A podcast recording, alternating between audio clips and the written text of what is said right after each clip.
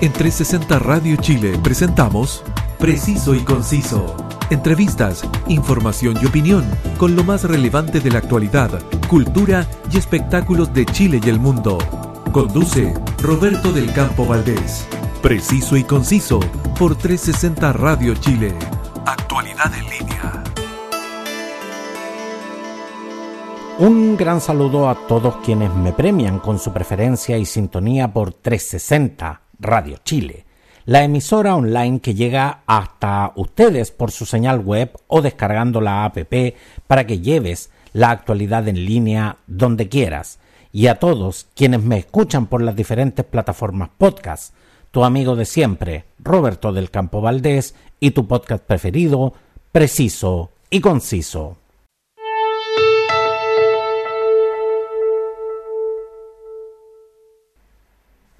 El 1 de junio de 2022 es el día que el presidente de la República, Gabriel Boric Font, realizó su primera cuenta pública en el Salón de Honor del Congreso Nacional en Valparaíso, ante el Congreso Pleno, junto a las eh, máximas autoridades del país y líderes de organizaciones sociales, sindicales y gremiales. El 28 de junio de este año voy a cumplir medio siglo de vida. Aprovecho de pasar el aviso por si alguien me quiere saludar ese día. Pero a lo que voy es que en mi vida he visto y he escuchado varias cuentas públicas.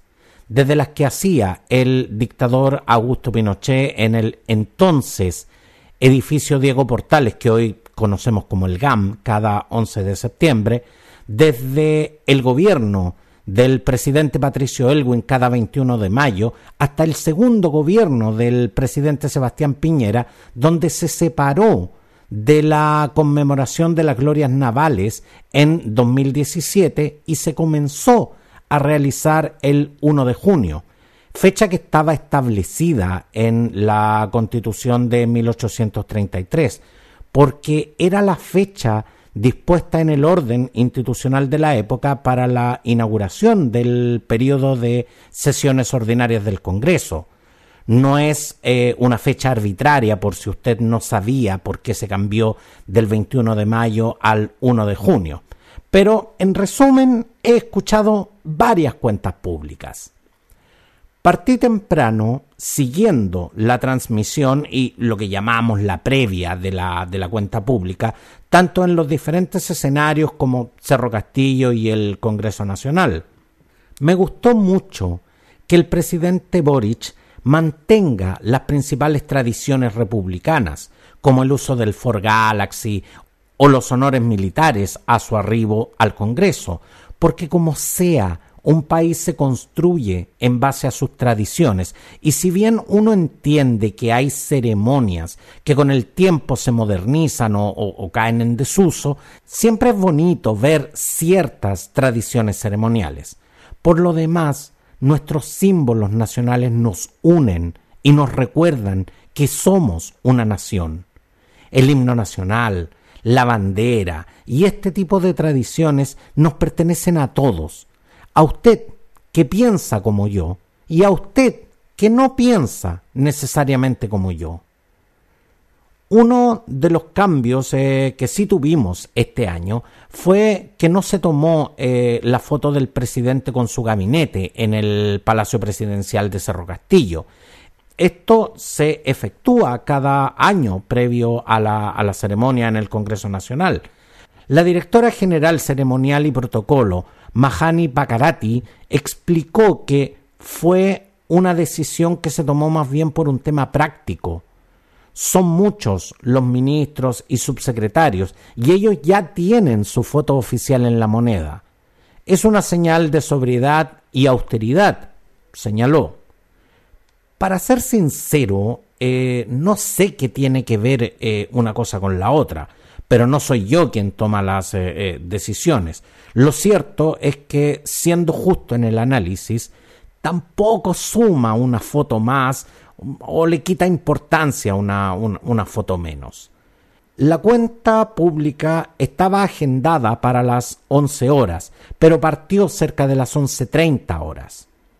Estamos de acuerdo en que Chile no es el país más puntual del mundo, aunque me parece que se está volviendo demasiado frecuente que el presidente Gabriel Boric llegue tarde a sus compromisos oficiales, lo cual no sé si es o no su responsabilidad personal, pero no se ve bien, sobre todo cuando hay presentes autoridades extranjeras y hoy con la globalización de las comunicaciones todo sale al mundo y como sea no se ve bien.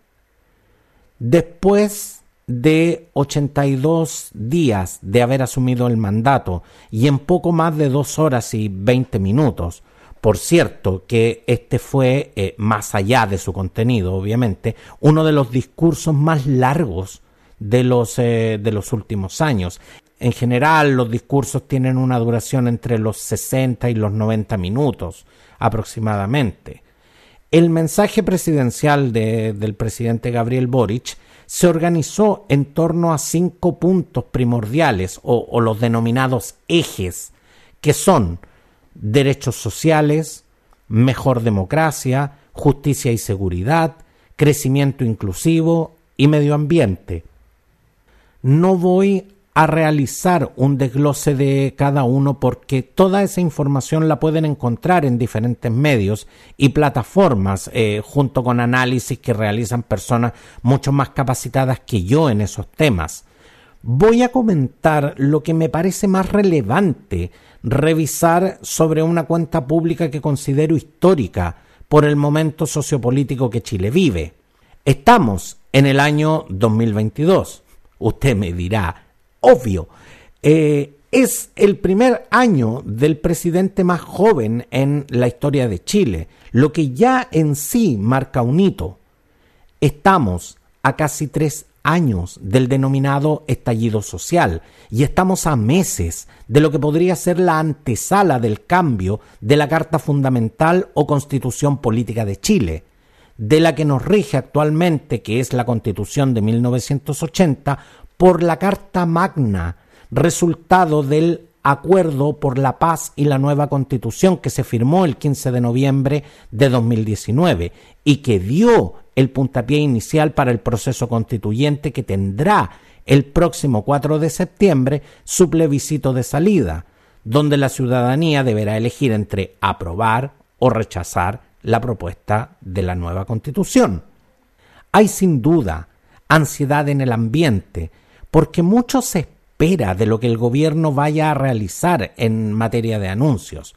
Pero digamos una cosa, la cuenta pública de cuenta tiene bien poco, porque una cuenta es cuando se rinde lo que se ha hecho, y en este caso son más los anuncios de cosas que no se han hecho, o, siendo justo, de cosas que se quieren hacer y hasta dónde va en estricto rigor un gobierno.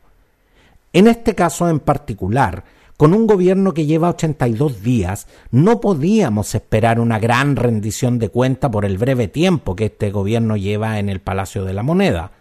Pero como sea, las cuentas públicas no difieren mucho de, lo que les digo. Debo decir que pese a que sé que el presidente Gabriel Boric no es amante de la formalidad y pese a que su estilo descorbatado ya es un sello, se le ve bien en los actos oficiales. No choca a, la visual para mi gusto. Yo personalmente uso corbata desde el colegio y por trabajo y para ocasiones me he visto de traje y corbata. Lo hago porque me gusta y me siento cómodo. Ahora, respeto a quienes tienen otra forma, porque no considero que el uso de una chaqueta o una corbata definan la calidad humana de una persona y menos su capacidad política.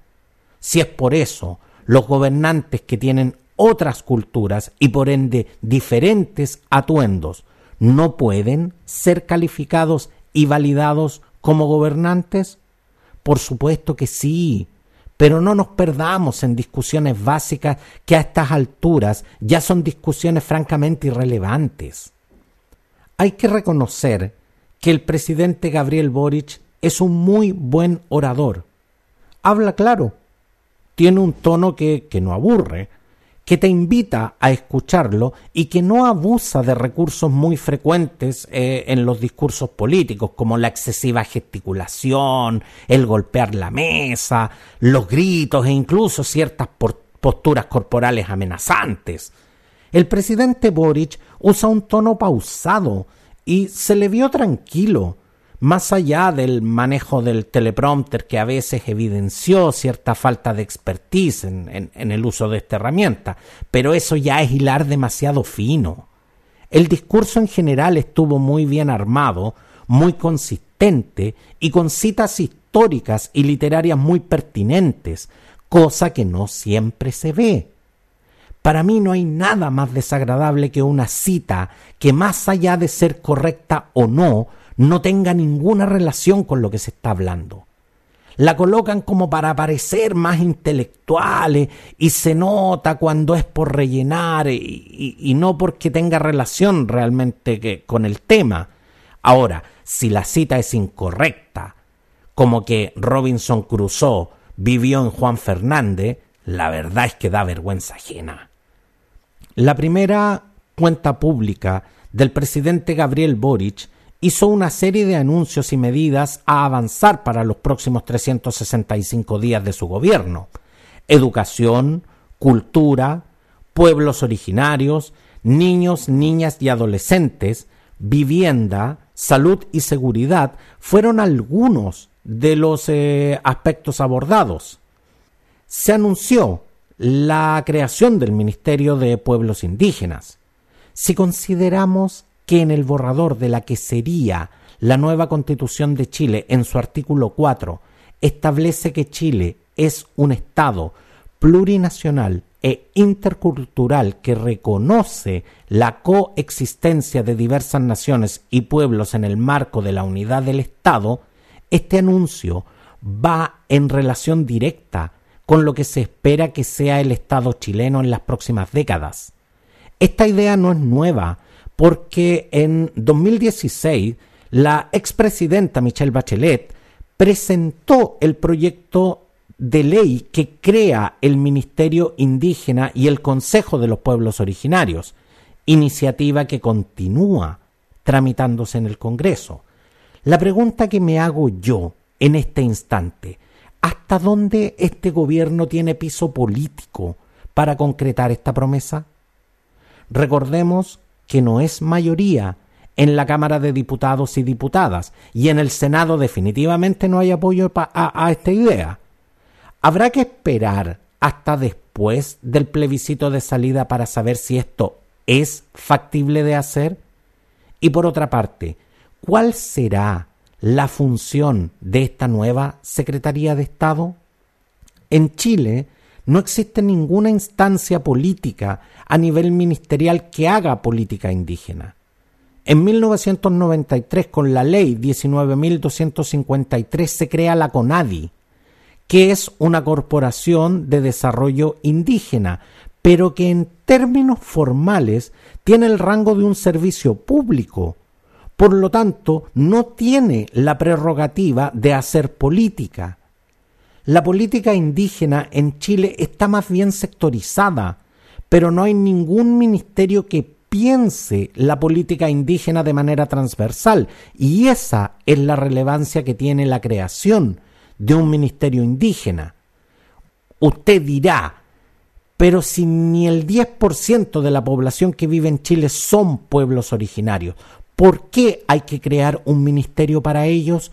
Por el hecho que se trata de una antigua demanda de las organizaciones indígenas, que en el actual escenario de mala relación que tienen los pueblos indígenas, particularmente el pueblo mapuche, con el Estado de Chile, esta es una señal política muy potente en pos de mayor autonomía y en algunos casos derechamente la autodeterminación de estos pueblos y naciones. Otro de los importantes anuncios, eh, para mi gusto, que se realizó en el Congreso Nacional en la primera cuenta pública del gobierno de Gabriel Boric es que se prometió presentar un proyecto de ley de reforma de pensiones en agosto. Por cierto, uno de los temas que generaba eh, mucha expectativa. Ahí dijo el, el presidente que el rascarse con las propias uñas es bastante común.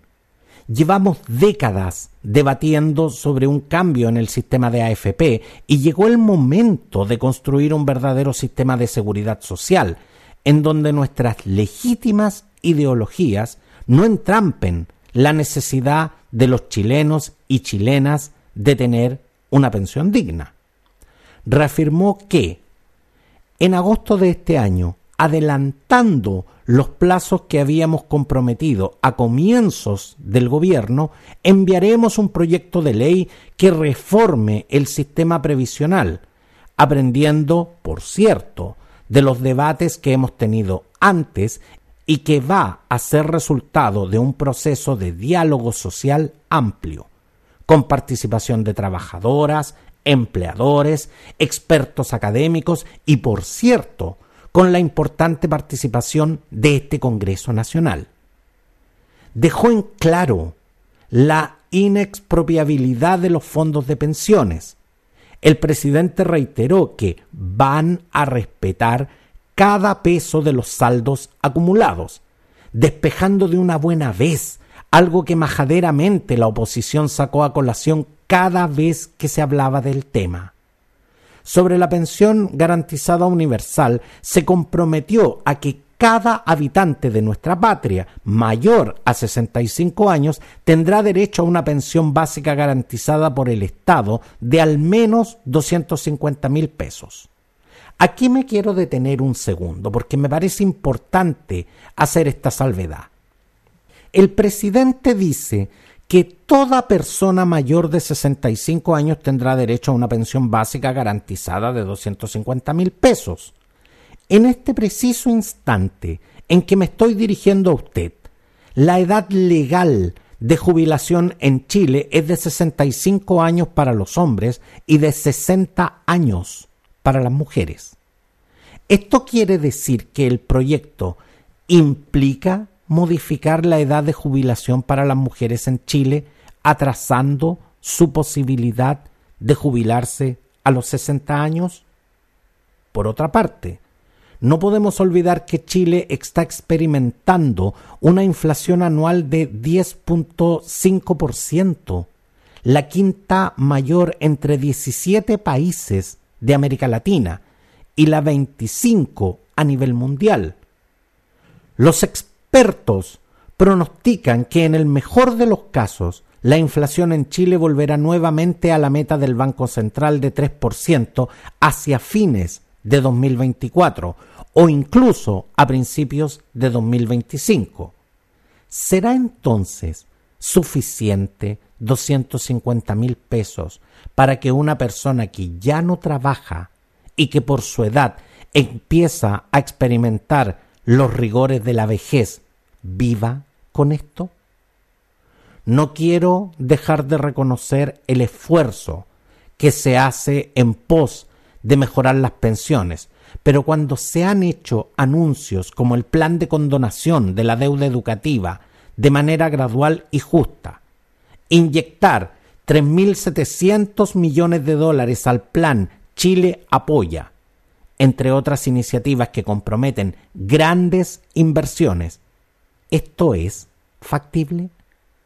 Yo creo que sí, pero va a requerir mucho apoyo político que, insisto, este gobierno en el Congreso no tiene, sobre todo para la reforma tributaria, indispensable para obtener los recursos necesarios para financiar esta y otras iniciativas anunciadas. ¿Será por eso que vimos en la cuenta pública a un Gabriel Boric presidente muy distinto al Gabriel Boric diputado y un cada vez más lejano Gabriel Boric dirigente estudiantil? El presidente Gabriel Boric resaltó la labor del expresidente Sebastián Piñera, algo de verdad pocas veces visto en general en Chile.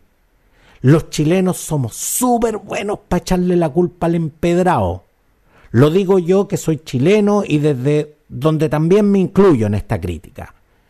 ¿Cuántas veces hemos visto que cuando alguien asume un cargo en una empresa parte diciendo que la persona que estaba antes tenía la embarrada en la empresa, en términos bastante menos académicos que el que acabo de usar. Pero en resumen, siempre la culpa de todo lo malo es del que estaba antes que yo.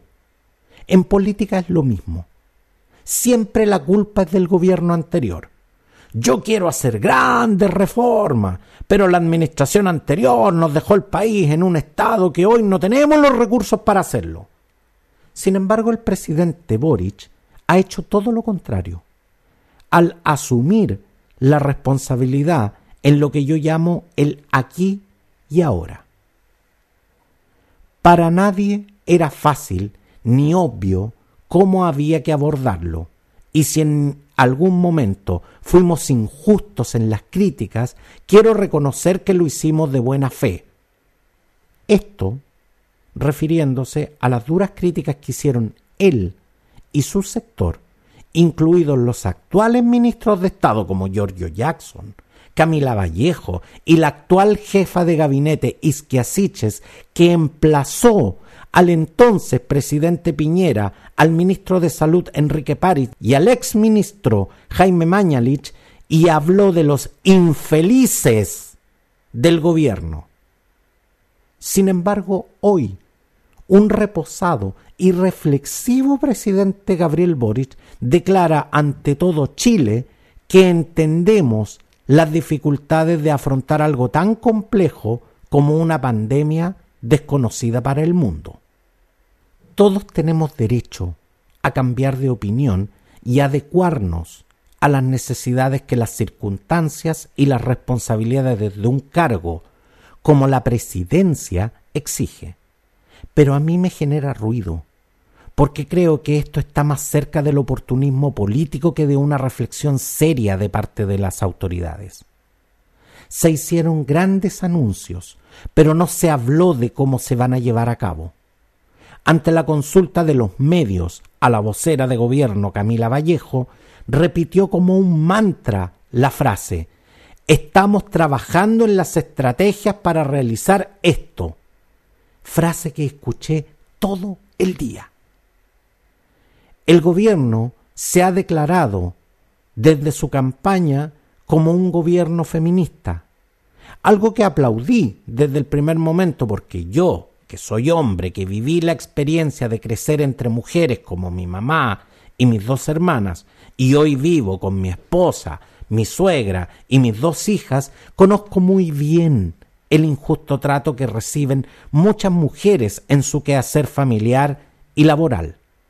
Por eso me parece excelente que se haya anunciado la creación de un sistema nacional de cuidados que buscará descomprimir la carga laboral de millones de mujeres que hoy están a cargo del cuidado de niños, personas mayores y personas con discapacidad. He escuchado a muchas personas, especialmente de la tercera edad, decir abiertamente, ¿qué voy a hacer si yo no tengo hijas que me cuiden?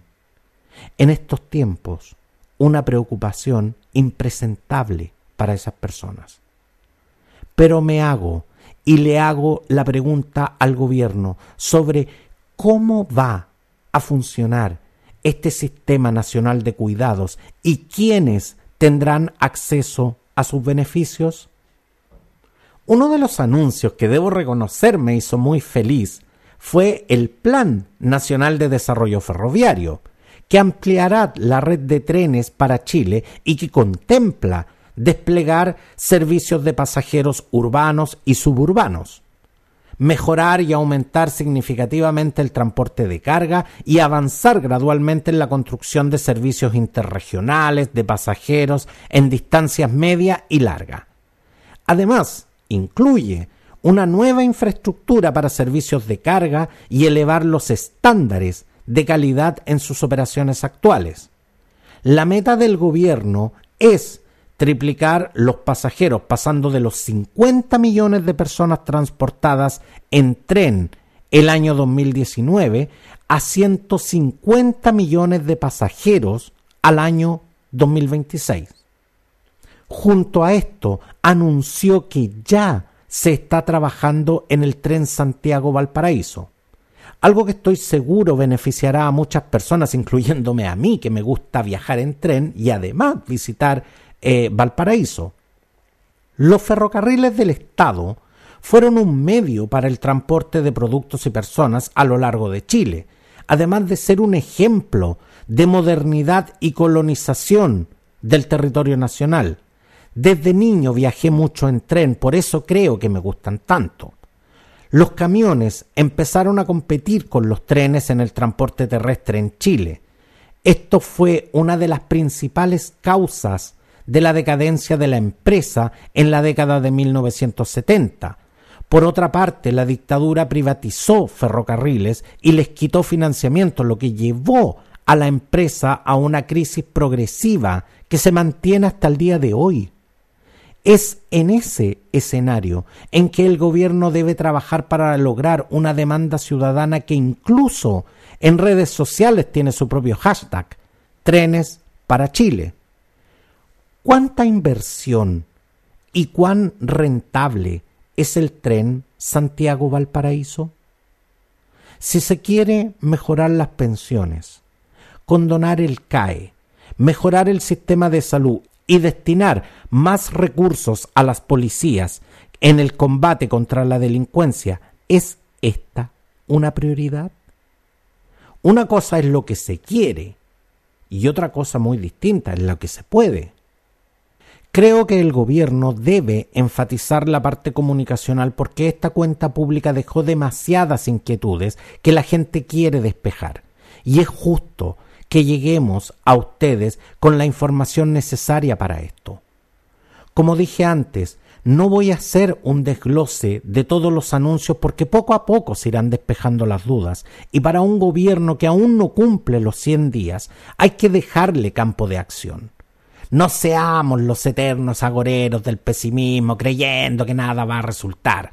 Seamos constructivos en nuestras críticas y antes de lanzar una lapidaria afirmación, informémonos y analicemos cada propuesta.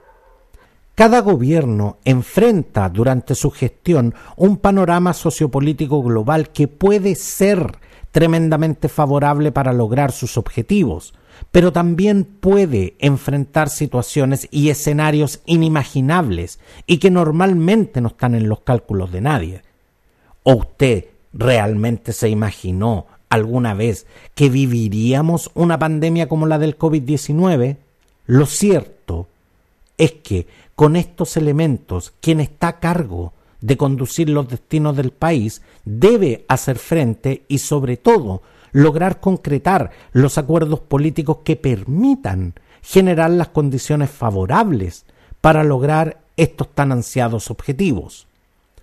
Uno de los anuncios que me llegó profundamente fue cuando señaló que en materia docente Chile tiene una deuda histórica con los profesores y profesoras.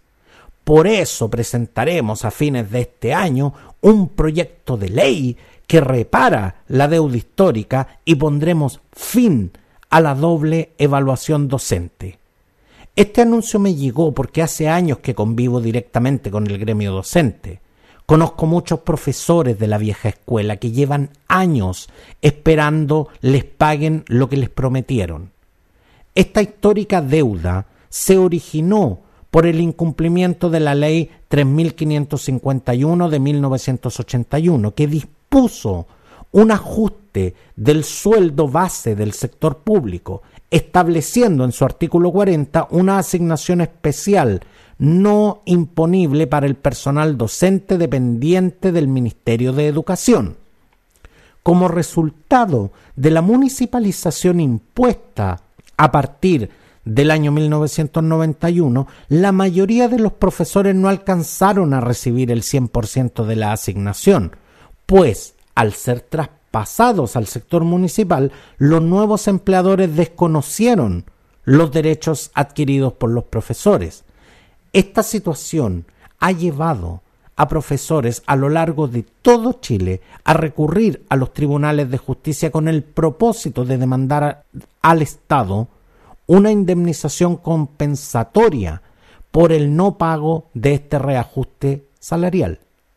Tras años de lucha gremial, en agosto del 2009, el Parlamento aprobó por unanimidad la propuesta de una solución elaborada por la Comisión Deudas Históricas. He visto profesores morir esperando que se les pague. He visto gobierno tras gobierno hacer campaña con esto. De verdad, presidente Gabriel Boric, se lo pido desde esta tribuna, no juegue con las expectativas de estas personas. Seamos claros en decir que se va a ingresar un proyecto de ley que espera reparar estas injusticias, pero no estamos ni cerca que sea pagada la deuda histórica, que mucha gente ya asume como un hecho por el simple hecho que usted lo anunció en su primera cuenta pública. Esto tiene que someterse a trámite parlamentario y usted y su gobierno va a tener que hacer grandes esfuerzos por conseguir los votos en el Congreso que hoy usted no tiene. Yo espero que los parlamentarios sepan estar a la altura de lo que los docentes exigen, no como una demanda, sino como su derecho a recibir lo que les corresponde. Pero reitero, que no se debe jugar con las expectativas de toda esa gente y lo diré cada vez que sea necesario. Me queda claro que el gobierno del presidente Gabriel Boric quiere avanzar en derechos sociales y en beneficios económicos para quienes más lo necesitan pero para ello no podemos pasar por alto algo esencial en toda sociedad, que es un clima de paz social y de orden público, que hace mucho tiempo no tenemos en Chile. Si queremos que el país avance, el país debe crecer económicamente. Y para ello debemos crear las condiciones para asegurar el respeto a las leyes y el buen funcionamiento de las instituciones y la garantía del orden público se debe combatir la violencia, la delincuencia y el crimen organizado con toda la fuerza que el Estado puede y debe aplicar, sin por supuesto pasar a llevar los derechos humanos de todos nosotros. Pero no podemos seguir viviendo en estas condiciones. En esta materia, el presidente Gabriel Boric anunció que impulsará la creación del Ministerio de Seguridad Pública. Construirá más comisarías y combatirá la delincuencia. A tres meses de su mandato, las encuestas muestran sistemáticamente que la seguridad pública es la principal preocupación de la ciudadanía. El presidente también dijo que su gobierno respaldará una propuesta que prohíbe la tenencia de armas de fuego, algo que no fue aplaudido por todos los sectores, ya que en este clima de inseguridad ciudadana muchas personas piensan que con tener armas en su poder estarán más seguros. Pero lo que se busca es que no terminemos con una población armada, que termine con un descontrol en el uso de estas armas y tengamos en el futuro que lamentar matanzas como las que vemos en otros países. Para finalizar, quiero ser categórico en destacar el espíritu conciliador del primer mensaje presidencial de Gabriel Boric al Congreso Pleno y a la Nación. Como les dije, he visto varias cuentas públicas y el libreto ya es conocido.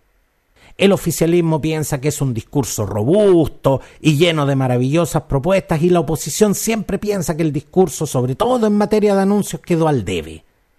Lo cierto es que el presidente Gabriel Boric tiene la oportunidad histórica de recomponer las confianzas entre la nación y sus instituciones.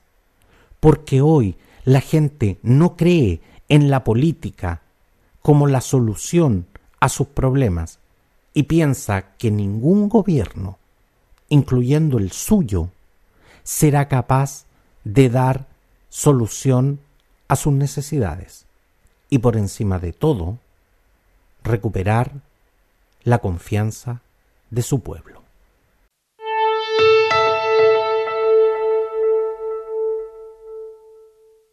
¿Quieres estar siempre bien informado del acontecer noticioso nacional e internacional al instante? Suscríbete a mi canal Telegram, donde recibirás las cápsulas noticiosas que te permitirán estar al corriente de todo lo que está sucediendo en Chile y el mundo. Escúchame en Spotify y en las más importantes plataformas podcast. Que si estoy en Evox, claro que estoy en Evox. En, en Google Podcasts, estoy en Google Podcasts. Y en Apple Podcasts, en Radio Public y en más de 18 plataformas. Escoge tu preferida y suscríbete. Sígueme también en mis redes sociales y comunícate conmigo para, para conocer tus opiniones. Gracias por estar conmigo, un abrazo y hasta la próxima. En 360 Radio Chile, esto fue Preciso y Conciso. Entrevistas, información y opinión con lo más relevante de la actualidad, cultura y espectáculos de Chile y el mundo, junto a Roberto del Campo Valdés. Preciso y Conciso por 360 Radio Chile. Actualidad en línea.